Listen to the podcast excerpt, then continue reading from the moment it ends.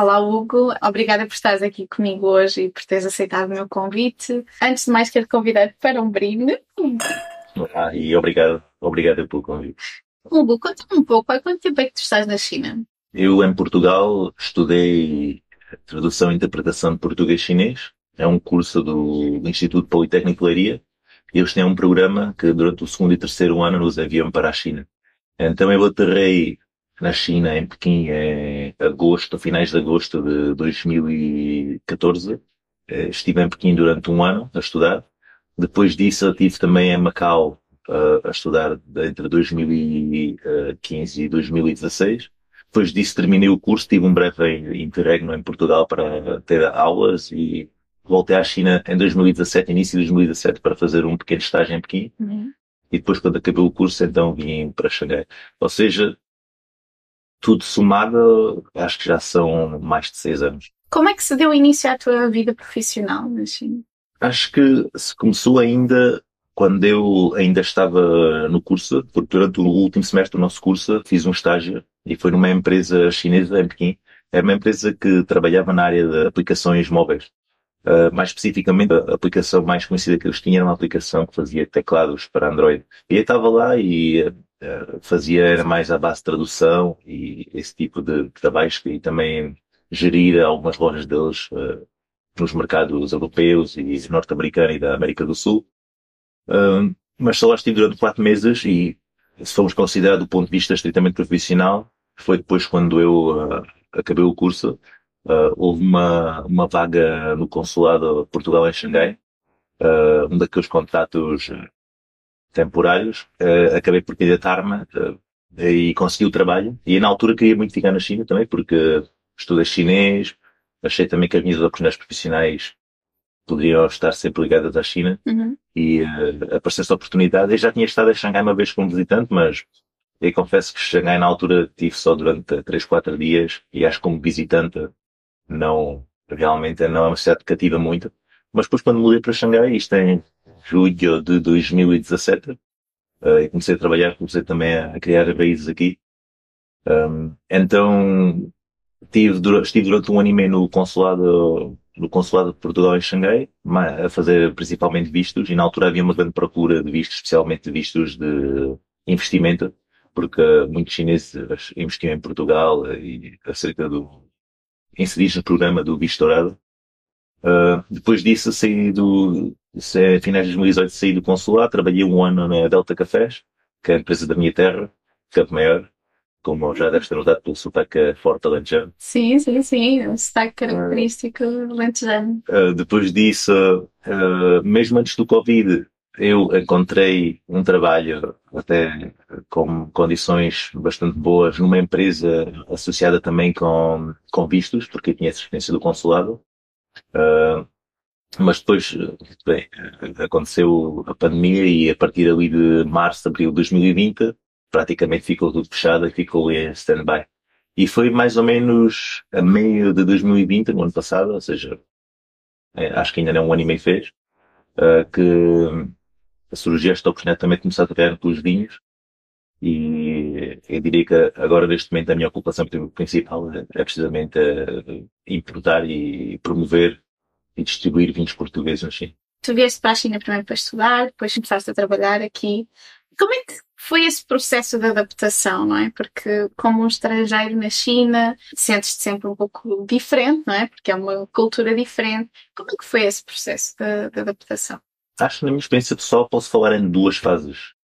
Uh, a fase inicial, foi quando cheguei a Pequim, foi um choque absoluto. Primeiro de tudo, eu tinha na altura 20, 21 ou 22 anos. Foi a primeira vez que andei de avião na vida, nunca sequer tinha andado de avião. E ainda por cima uma viagem muito longa, de 14, 15 horas.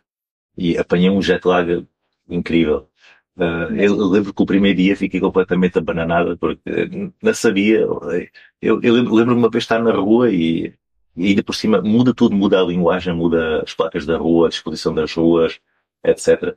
E decidi, no primeiro dia que cheguei, sair um bocadinho e dar um pequeno passeio. E olhei para um, um sítio e pensei assim, bem, olha, vou-me lembrar aqui deste sítio, depois quando voltar já sei onde é que estou. Hum. E passados uns minutos, quando voltei, já não, já não sabia onde é que estava e, e perdi-me. Pronto, estava com os colegas meus e é, lá em Calacós para contar o caminho de volta para o dormitório onde nós estávamos.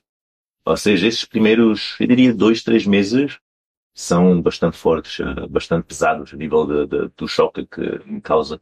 Um, ainda, ainda tendo em conta que eu estudei chinês, um ano em Portugal, antes de ir para a China, obviamente não vinha preparado nem com um nível suficiente para conseguir estar no, conviver no dia a dia e no dia a dia de uma grande metrópole chinesa e uma das, uma maiores metrópoles do mundo, em Pequim. Um, ainda por cima, Pequim também sendo capital política e cultural, tem uma essência chinesa muito mais forte do que outras cidades, o que, de certa forma, também ah, dificulta um bocadinho a adaptação. Mas isso foi só os primeiros dois, três meses, depois, eh, eventualmente também comecei a ter as aulas de chinês e tudo mais. Ou seja, o meu chinês também começou a desenvolver, começou a melhorar e também começas a, a assimilar mais ao sítio onde estás e acabas também por perceber melhor eh, como é que as coisas funcionam. Ou seja, essa foi a minha primeira fase de adaptação, diria eu, que melhorou muito depois, depois quando eu consegui já ter um domínio básico da língua. Depois disso, a segunda fase, diria eu, foi quando comecei efetivamente a trabalhar em Xangai. Mas aí já foi uma fase, eu diria, muito mais fácil. E aí foi uma fase que eu diria que muita gente passa quando, especialmente nós portugueses também emigramos muito. Eh, mesmo, não necessariamente emigrando para a China, mas emigrando para outro país. Eh, ou seja, tens uma compreensão da língua, no meu caso tinha a compreensão do mandarim, o que te ajuda já muito no dia a dia. Mas depois tens sempre aquela coisa, chegas a uma cidade grande, eh, não conheces ninguém, os primeiros meses podes estar um pouco sozinho, mas depois pouco a pouco começas também a, a entranhar mais profissionalmente e por virtude disso também a nível pessoal. Eh, ou seja, esta segunda adaptação já foi muito mais fácil. Se bem que Xangai também é um pouco mais aberta do que Pequim, o que também facilita bastante. Mas eh, se tivesse escolhido um fator que foi determinante para, para definir se essa adaptação vai ser fácil ou não, acho que é a língua, porque facilita de imenso Sim. muitas coisas no, no dia a dia. Uhum. E falaste-me um pouco de- também desse teu percurso na em termos de aprendizagem da língua. Achas que é fácil aprender chinês? Foi um percurso fácil? Conta-me um pouco desse percurso de aprendizagem da, da língua chinesa. O mandarim tem aquela reputação que é uma língua difícil, que é a língua mais difícil do mundo. Eu discordo. Eu não acho que a língua em si seja difícil, mas é uma língua que requer muito tempo. Uhum. Comparativamente a outras línguas, acho que vais sempre necessitar de muito mais tempo. E especialmente a maior dificuldade que eu, que eu vejo é a nível de vocabulário. Porque as línguas indo-europeias, especialmente, têm, têm muito vocabulário que acaba por ser, eh, como se diz, eh, é fácil eh, perceber uma palavra mesmo que não a conheças, porque podes sempre associá-la ou inferir o, o, o, o significado dela através de outras palavras assim. Já no chinês não é assim, tens caracteres e altera um pouco o, o panorama e a mesma forma como a língua funciona. Mas, acima de tudo, eu diria que é preciso tempo para estudar chinês. Uhum. E de que forma é que achas que o facto de teres ah, o domínio da língua influenciou também a tua experiência de vida na China? Facilitou a minha vida de forma, de forma, essa, essa é a primeira, facilitou muito a minha interação no dia a dia, ah, para coisas, para aquelas coisas que a gente pensa que não, não fazem muita diferença, mas fazem, mas só o simples facto de a uma loja e poderes perguntar por uma coisa e perceberes completamente outra pessoa, mas depois também a nível pessoal, porque obviamente dá-te a oportunidade também de conheceres muito, muitas mais pessoas, comunicar com outras pessoas. E é, aliás, uma das razões pelas quais eu escolhi também estudar línguas é porque acho que além de ser uma ferramenta de trabalho, é também uma ferramenta eh, para a vida. Ou seja, mesmo que eu não trabalhe em, em nada associado com o chinês ou não viva na China no futuro, posso sempre usar o mandarim para comunicar com alguém. E depois, por último, também as razões profissionais, porque obviamente, eh, falando chinês, também tens acesso a outras oportunidades que não terias se não falasses língua. Uhum. Portanto, isso a nível profissional também é uma vantagem muito grande. É enorme, Sim. sim, é enorme. Fala-me um pouco também sobre. Passaste por essas experiências todas e algo que eu sinto pessoalmente e que ouço muitos estrangeiros um, que vivem na China dizer é quando uh, eles passam por esta transformação e por esta experiência de viver na China por algum tempo e eles voltam ao país de origem, ainda que seja para umas férias curtas, não é? Mas que há uma. É muito estranho a sensação de voltar, até porque as pessoas não entendem bem essa experiência porque tu passaste e, e no fundo as coisas lá na tua, na tua terra, no, no teu país, continuam um pouco de certa forma semelhantes, até porque existe uma passagem do tempo de certa forma mais lenta, não é? Mas aqui as coisas acontecem tão rápido e de certa forma parece haver eh, de facto um. É estranho voltar. Também sentes isso? E... Apesar de no caso não ter muita experiência, porque uma vez que mudei para a China definitivamente, poucas vezes estive em Portugal ainda, mas há sempre coisas que consegues notar e uh, eu gostava de dizer, é, verdade. Especialmente numa terra pequena como a minha, notas, parece que cada vez que lá vou, parece que está tudo igual. E as pessoas são as mesmas, enfim, e, e não, uhum. as pessoas são as mesmas que estavam há 10 anos a fazer a mesma coisa que está a fazer hoje e não tem qualquer plano, nem para amanhã, nem para daqui a 10 anos também. E parece que nada muda, tudo é igual. Uh, e depois, e a China é muito dinâmica nesse aspecto. A China está sempre a mudar. Fala um pouco de como é que a tua família, os teus amigos veem a China? Porque nós temos sempre tendência a querer contar o que se passa aqui, não é? Mas nem sempre eles entendem muito bem, não é? O que é que, que nós queremos expressar, porque eles vivem uma realidade completamente diferente. Quais são os, os clichês ou aquilo que tu vês que ainda existe em Portugal e quando falas com amigos ou com família acaba por sempre surgir? Hum, a maioria das pessoas não tem muito conhecimento da, da China em geral, nem da Ásia em geral. Um, então, quando eu comecei a estudar chinês, um, muita gente também faz sempre aquelas, aquelas associações que, que não correspondem muito à verdade, mas que são também um pouco são estereótipos que as pessoas também têm em relação aos chineses, que, que, que muitas vezes não são corretos. A minha família, pessoalmente, depois de eu começar a estar chinês, começaram também a, a seguir mais notícias da China, a informar-se um bocadinho mais. Uh, ou seja, também, também se interessaram mais pelo, pelo país, pela cultura em si. Uh, mas acontece sempre quando vamos a Portugal, há sempre aquelas pessoas que, quando dizes que estás a estar na China, uhum. que eles eles arrebentam com o mundo deles porque eles Sim. nunca pensaram sequer que havia essa possibilidade de alguém que as conhecesse estivesse na China a fazer alguma coisa. Um, mas, uh, mas acho que tem muito a ver também com, ainda com muita, com, ou seja, eu, eu vejo um pouco um, uma espécie de similaridade também na forma como os chineses pensam, uhum. porque isso tem muito a ver também com a cultura geral e com a maneira como uma sociedade se olha para si própria. Isso é Portugal, somos o país que eu diria até geralmente com uma, com uma visão bastante internacional, mas a nossa visão internacional está muito baseada também no Ocidente, uhum. especialmente na, na, Europa, na União Europeia, na América do Norte, também na América do Sul, por vezes África, mas, mas não, não pensamos muitas vezes assim na, na Ásia. E por outro lado, os chineses também é a mesma coisa, porque também muitas vezes quando digo chineses também que sou português, eles também não, se for, lá está, depende sempre da cultura geral da pessoa, mas muitos chineses não, não, não se sabem onde é que Portugal fica, ou não sabe, têm uma noção muito restrita do, da comunidade internacional, porque eles, de certa forma, pensam de forma, e lá está, a China tem um país tão grande que eles também têm, mas eles têm uma tendência para, para focar-se mais, eh, mais a nível local, a nível, a nível da sua comunidade, a nível da sua cidade, da sua província. E não pensam nada. Aliás, o próprio nome diz, não é? País do meio, Zhongguo, não é? Portanto, há sempre essa ideia também de ser o centro, não é? Pelo menos antigamente era essa ideia de ser o centro do mundo, não é?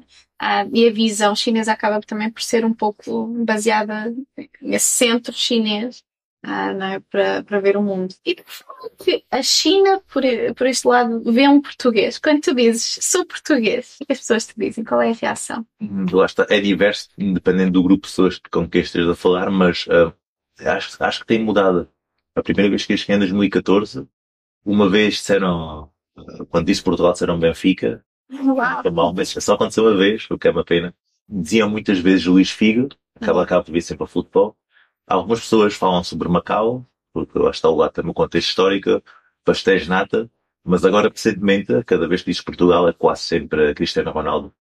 Uh, à exceção das pessoas que já estiveram em Portugal ou conhecem Portugal, algumas pessoas dizem que já estiveram lá e que adoraram o país. Uhum. Até agora não ouvi nenhum feedback negativo sobre o nosso país, que também me deixa de certa forma orgulhoso. As pessoas gostam muito de ir a, quando aliás, a opinião geral, sem querer entrar em comparações, é que quando, quando eles visitam países europeus, Portugal é sempre ou aquilo que mais gostam ou um dos que mais gostam. Uhum. Os chineses, os chineses sentem-se recolhidos quando vão visitar Portugal.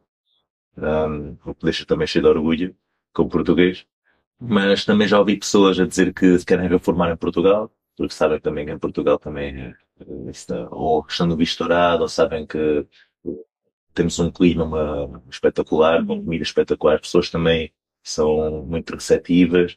O nosso o custo de vida em Portugal é relativamente baixo comparado aos países europeus, mas costuma estar aí mais ou menos. Ou seja, futebol, turismo barra história, uhum. por vezes gastronomia, e geralmente nem, não costuma passar muito aí. É, é, é, difícil encontrar alguém que conheça um pouco mais de Portugal do, que, do, do, do que isso.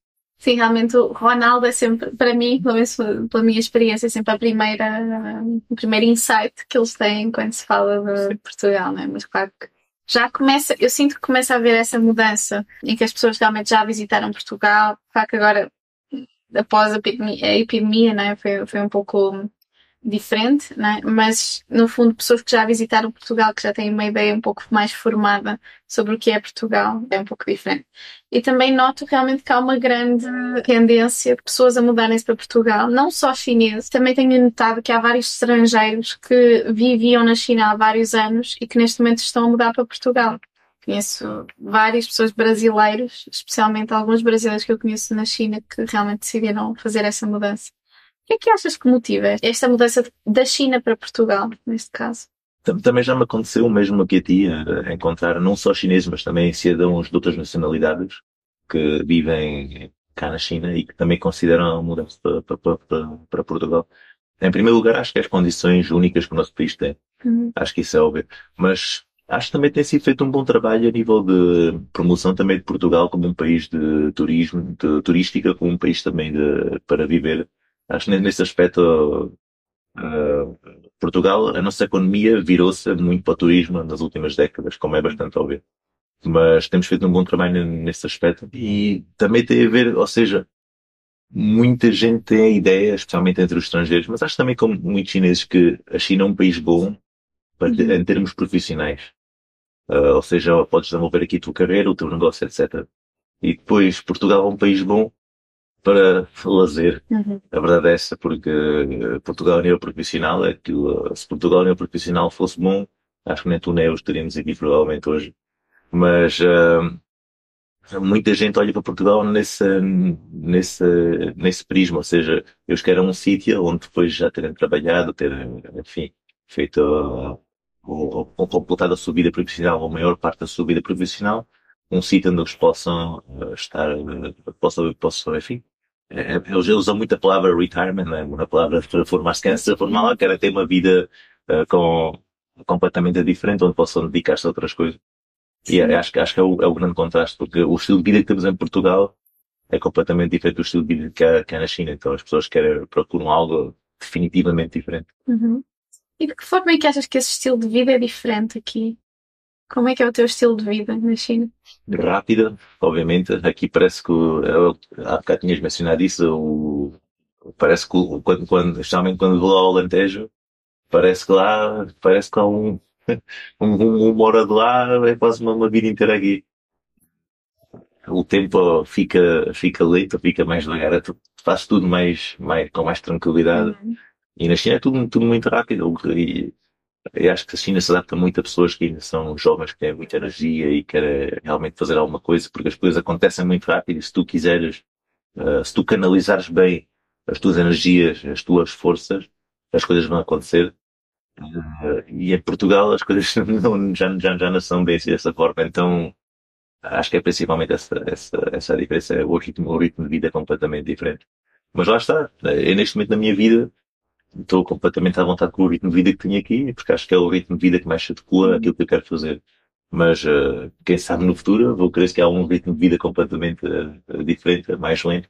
E então, pronto, lá para Portugal e já posso ter outro tipo de, de vida. Uhum. E para além desse, desse motivo, desses motivos profissionais, há, há mais alguma razão que te faz ficar na China?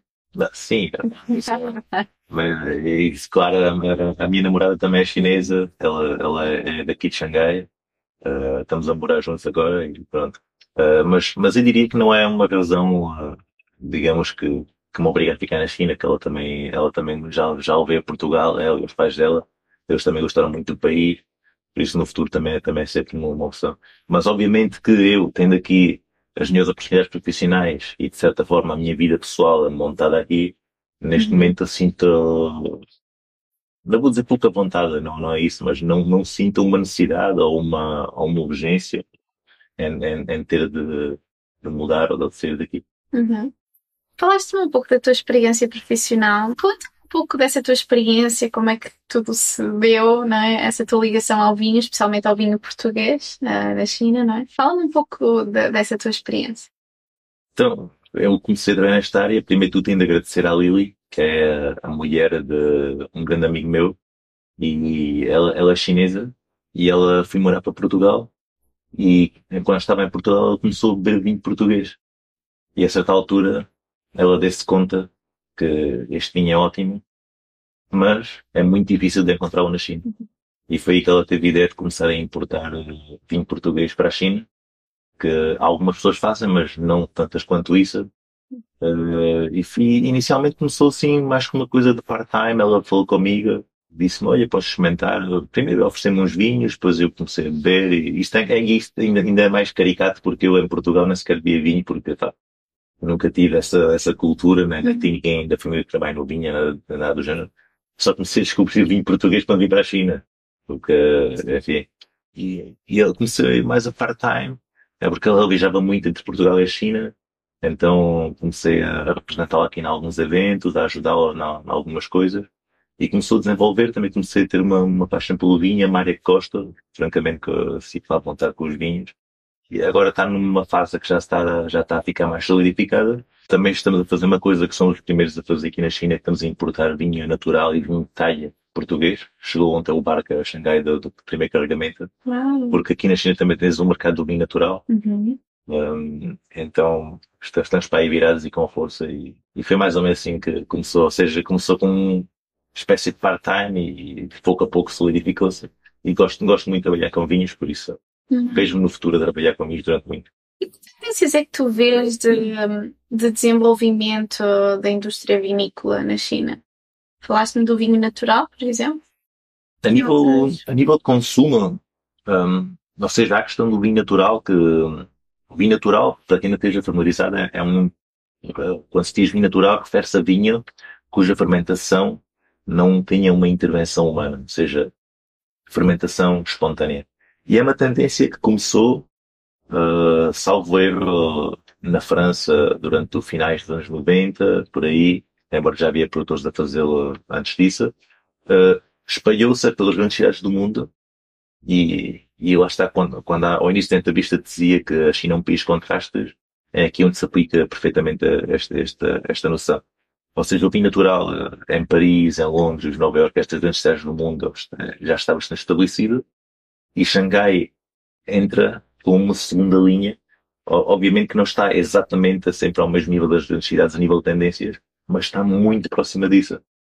E entra a tendência dos vinhos naturais e em coisa de dois, três anos o centro de Xangai, quase qualquer bar de vinho que tu vás, qualquer, qualquer casa de vinhos, tens lá vinho, vinho natural e, e vinho orgânica, vinho biodinâmica, e o mercado cresce de uma forma mais, incrível. Mais uma vez essa questão do ritmo de Xangai, não é? Da China especialmente. Mas lá está. Isto, isto acontece no centro de Xangai. Uhum. E quando vais para fora, quando vais para, seja os subúrbios de Xangai ou para zonas, outras cidades da China, o consumidor é outro, muda completamente, uhum. as tendências são outras, eles olham para o vinho de uma forma muito mais tradicional. Uh, ou seja, é aqui que é aqui perfeitamente que se vê os contrastes. Mas acho que há um ponto que quero assinalar aqui, Xangai, é, não só a nível do vinho, mas muitas tendências. Uh, eu, eu, eu, eu segue, o centro de Xangai segue muitas tendências mundiais. Uhum. Acompanha muito acaba por ser uma, uma bolha, não é? Acho que o centro de Xangai é muito esse efeito bolha, também muitos expat, não é? Uma comunidade muito diferente, muito diversificada.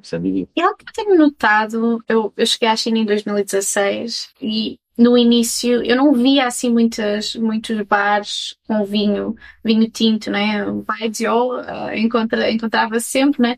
Mas assim, wine bars, este conceito novo que tem surgido nestes, uh, nestes anos mais recentes. Eu não encontrava isso, muito menos em Pequim, né? mas eu lembro-me que mesmo em Xangai, na altura, não, não havia assim uh, uma grande oferta em termos de wine bars. Acho que tem sido um conceito que tem sido implementado nos, uh, nestes anos, não é? Uhum. recentemente. Um, eu lembro de ver um, um report, uh, já há algum tempo, por isso é possível que entretanto tenha mudado, porque lá está, também, a China é muito dinâmica, mas uh, há uns anos, há cerca de dois, três anos, uh, cerca de 50% do consumo de vinho na China era em Xangai. Depois tinhas mais ou menos uns 15, 20% em Pequim, mais uns 15, 20% em Guangzhou, em Cantão, uhum. e o resto estava espalhado pelo resto do país. Uhum. Ou seja, Xangai por si já era a cidade que mais, que mais, mais consumia vinho. O que proporcionou que houvesse uma maior abertura para criar bares de vinho e, e, e, tudo mais. Ou seja, e, e notas mesmo isso quando andas, quando andas pelo centro de Xangai, vejo muitos, muitos bares de vinho, muitos mais do que em qualquer outra cidade chinesa. Um, mas antigamente, eu também me lembro quando eu cheguei à China em 2014, nas prateleiras dos supermercados havia vinho chinês, mas era vinho chinês que não tem nada a ver com o vinho que se produz na China hoje em dia, era vinho, aquele vinho chinês para de umas adegas bastante comerciais locais que ainda, ainda experimentei comprar uma garrafa uma vez, pensei assim, é pá, vinho na China, mas já experimentar, isso é bom. Só consegui dar um gol porque era mesmo muito ruim.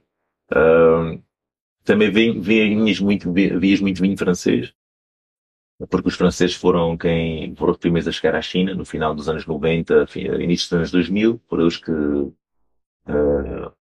criaram aquilo que para muitos consumidores tradicionais chineses uh, com mais alguma idade, aquilo que é o conceito de vinha para eles, uhum. e esse tipo de consumidores é, é, difícil alterar a percepção que eles têm do vinho, porque está muito associado àqueles vinhos franceses, de, aqueles grandes vinhos de Bordeaux e tudo, tudo mais. E era, era muito difícil encontrar o teu, o teu tipo de vinhos que não fosse, que não fosse, não fosse assim, mas eu acho que o mercado dos vinhos também é muito dinâmico. Acho que as tendências podem mudar rápido. Uhum. Mesmo de seis a seis meses notas que há uma tendência nova a acontecer. Mas sem dúvida que o centro, o epicentro dos vinhos é o, é, é o centro de Xangai. Uhum. Falaste-me dos vinhos franceses, que no fundo eh, os franceses iniciaram esse mercado de vinho, um, ah, pelo menos da, do, do conceito de vinho que nós temos na China. E em termos do vinho português, é um vinho que neste momento já tem alguma posição uh, no mercado chinês? É um, um, vinho que tem potencial no mercado chinês? Como é que tu, tu vês isso? Tem, mas eu vou dar uma resposta bastante concreta e fria, que também não estou a dizer que seja certa, porque eu não trabalho na indústria há tanto tempo e todos os dias estou a aprender, mas geralmente os três fatores que, que costumam definir se um vinho aqui tem sucesso ou não preço, obviamente, qualidade e a relação entre ambos. O vinho português, nesse aspecto, está muito bem posicionado no sentido em que geralmente tem um custo mais baixo do que outros países europeus, tem uma qualidade acima da média para aquele, para aquele, para aquele price range, para aquela, para aquela fatia de, de mercado que, onde está a concorrer.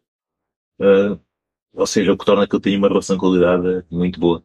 Mas do meu ponto de vista, aquilo que eu estou a tentar fazer, uh, já, há, já existem muitas, existe uma, uma, grande competitividade no mercado chinês para importar e vender altas quantidades de vinho que seja barata, porque a garrafa é barata, ou seja, o consumidor está mais inclinado a, a gastar, a gastar apenas, sei lá, 2, 3 euros por garrafa, falando de euros, do que estar a, a, a gastar 15 ou 20 numa garrafa que ele não, não sabe se vai ser bom ou não.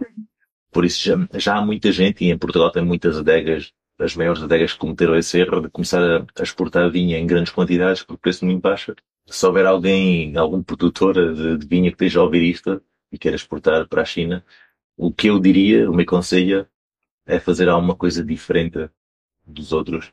Não cair nessa esparrela de tentar fazer algo que seja barato e em grandes quantidades para, só para sair para o mercado chinês, mas conseguirem fazer uma coisa que tem uma quantidade, não precisa ser muito grande, às vezes, às vezes até só umas centenas ou milhares de garrafas funcionam, mas que tenha uma boa relação qualidade-preço e seja uma coisa diferente, que não seja algo aborrecido, como, como toda a gente tem, acho que tem um grande potencial para uhum. poder os chineses também veem muito, naturalmente, o preço define a posição no mercado, não é? E acho que, especialmente, como tu dizes, nessa grande fatia de mercado que é o centro de Xangai, o poder de compra também é elevado, não é? Uhum. Então as pessoas, existe muito essa questão de se eu gasto muito dinheiro num vinho, é um, um vinho bom, não é? Isso é... Mercados diferentes. porque eu acho que, ou seja, quando, quando eu estou a falar disso, quando eu estou a falar de este, este conceito ideia do, do relação qualidade-preço, eu estou a apontar para o setor consumidores que eu estou mais, mais, mais focado. Uhum. Que são consumidores mais jovens, que têm uma ideia, uma concepção diferente do vinho. E se tu estás a preferir, ainda é a maior fatia de consumidores da China, mas são os consumidores que, mais tradicionais, com mais idade, eles olham para os vinhos dessa forma. Porque o vinho inicialmente na China não era para ser bebida. Isso aqui isto é ridículo dizer. Uhum. Era para ser oferecido, não é? O, o, o vinho era visto, ou seja, como uma coisa exótica. Uhum. É como se alguém, sei lá, te oferecesse sei lá, Acho mesmo. um bonsai, sei lá. Sim, sim, sim. E era uma coisa exótica e a maneira como os chineses olhavam há 20 anos para o vinho era como, era como um produto exótico do, do Ocidente Uhum. e que tu, que com um valor elevado e que tu podias oferecer a alguém e era sempre um presente, pronto, que, enfim, Sim. que te dava face, né? que te dava tentação, né? Ah, e, e ainda muitos chineses olham para isso, eles pensam que um vinho caro é bom, mas não necessariamente, e, ah, até porque o mercado dos vinhos aqui é muito mal regulamentado, Uhum. o que permite que haja uma inflação de preços absurda, por isso é, é, é um terreno bastante pantanoso. Uhum. Mas os, o tipo de clientes que eu, que eu quero não é esse tipo de clientes, e os tipos de clientes que eu, que eu, que eu estou a, a querer, ah, o grupo de clientes que quero, no qual eu quero penetrar é, é precisamente pessoas mais jovens que percebem de vinho, que têm um estilo de vida mais internacional, por isso também já tiveram contato com vinhendos. E esses sim vão, vão, procurar algo que seja boa relação qualidade-preço e que seja especial. Se conseguires fazer, se conseguires fazer essas duas coisas, por isso é que eles também se vi- viram muito para o vinho natural, vinho orgânico, vinho, vinho biodinâmico. E os chineses, qual é essa reação dos chineses em relação ao vinho português? Ah, eles realmente gostam, apreciam o vinho português? Sentem que é diferente? Se for um consumidor muito tradicional, ah, não vale a pena, honestamente. Quer dizer, pelo menos ainda tenho paciência, porque eles só vão pensar que na cabeça deles o vinho só faz sentido for francês. Uhum. Porque eles não bebem o vinho, eles só apressam. Por um consumidor normal, eh, a primeira reação vai ser desconhecer, mas ter alguma curiosidade para pensar. Vinho português? Nunca provei. Ok. Vou, vou provar. E depois eles provam. Epá, afinal, eh, isto até é bom. E para mim essa é a chave. Quando eles, eh, temos de deixar sempre as pessoas provar. Porque eles, se não provarem, se eles não provarem, ninguém vai comprar vinho português porque eles nunca vão, nunca vão, nunca vão pensar. Não conhecem, eles nunca vão associar Portugal com vinho sequer, vão pensar que é uma coisa do outro mundo. Mas, se eles provarem vinho português, geralmente o nosso vinho tem um nível bastante, eh, um nível médio bastante elevado. Geralmente eles vão gostar, ou, ou vão encontrar sempre alguma coisa que gostem, e aí quase certeza que vão se tornar clientes.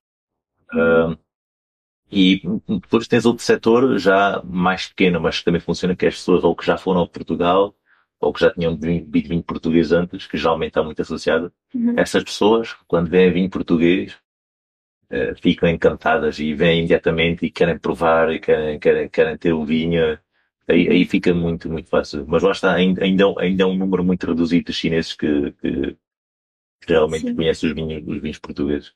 Diria que na maior parte ainda é desconhecimento. Mas, mas uma vez que provam, as reações ser boas. E a China, nestes últimos anos, tem feito grandes investimentos também na produção nacional de vinho. Uhum. Inclusive, eu lembro-me de ver uma notícia de que a China tinha tentado produzir vinho no espaço, ah, numa da, daquelas viagens ao espaço. Sim. O que achas deste investimento, desta, já da- desta expansão do, da produção nacional de vinho ah, na China? E quais são as tendências?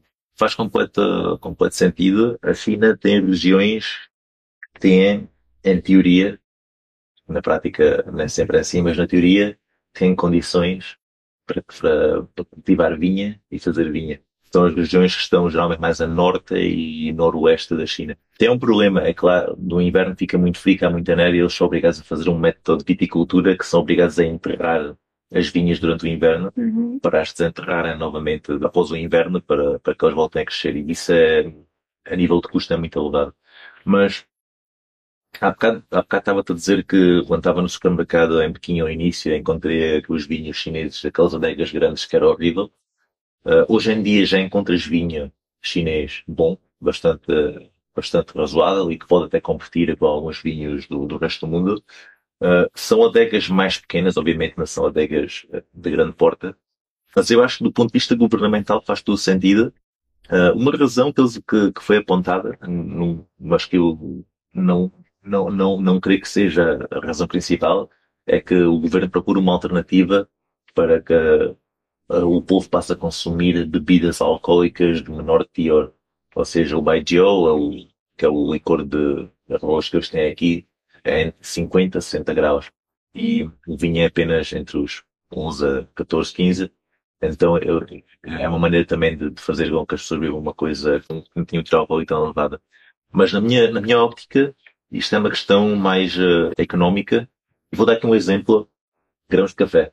Uhum. A China produz grãos de café em Yunnan, uma, uh, a, sul da, a sul da China. Também há alguns em Fujian, mas principalmente em Yunnan. É uma grande zona de produção de grãos de café. Uh, o que está a acontecer agora é que o governo investiu muito na produção de grãos de café e agora as grandes empresas de café estão a começar a comprar os seus grãos de café na China e a reduzir as importações de grãos de café de, outros, de outras origens. E eu acho precisamente que a ideia do governo chinês vai ser essa.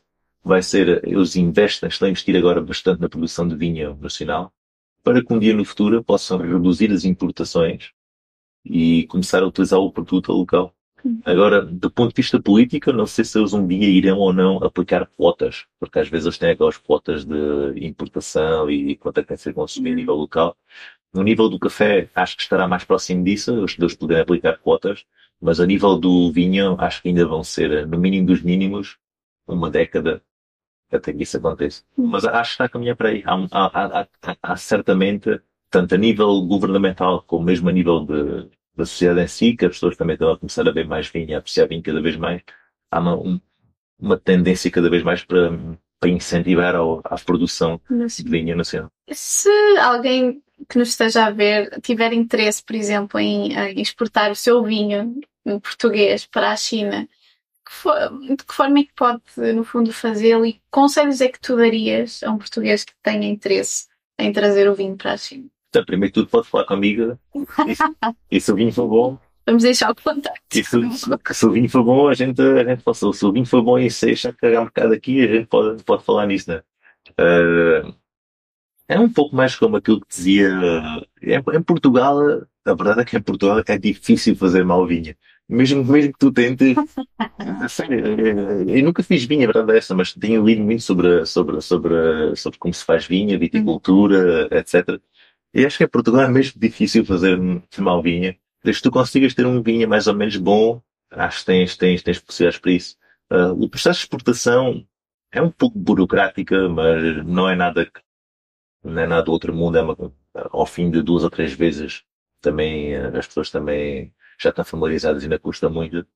Também, também daria aquele conceito de há pouco de fazer uma coisa especial, uma coisa que, que um vinho diferente dos outros. Uhum. Uh, e depois, ao fim e ao cabo, se for para um produtor que esteja em Portugal e queira exportar para a China, é arranjar uma pessoa de confiança uhum. para trabalhar com ele, com ele na China.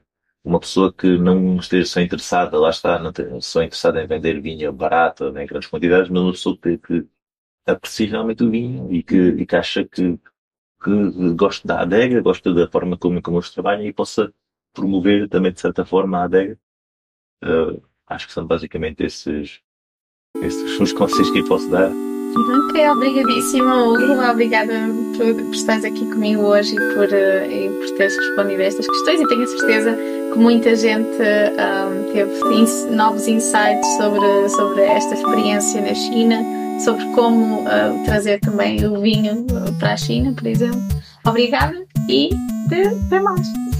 Obrigado eu. E peço desculpa pelo sotaque e vou falar tão rápido. E também. Também.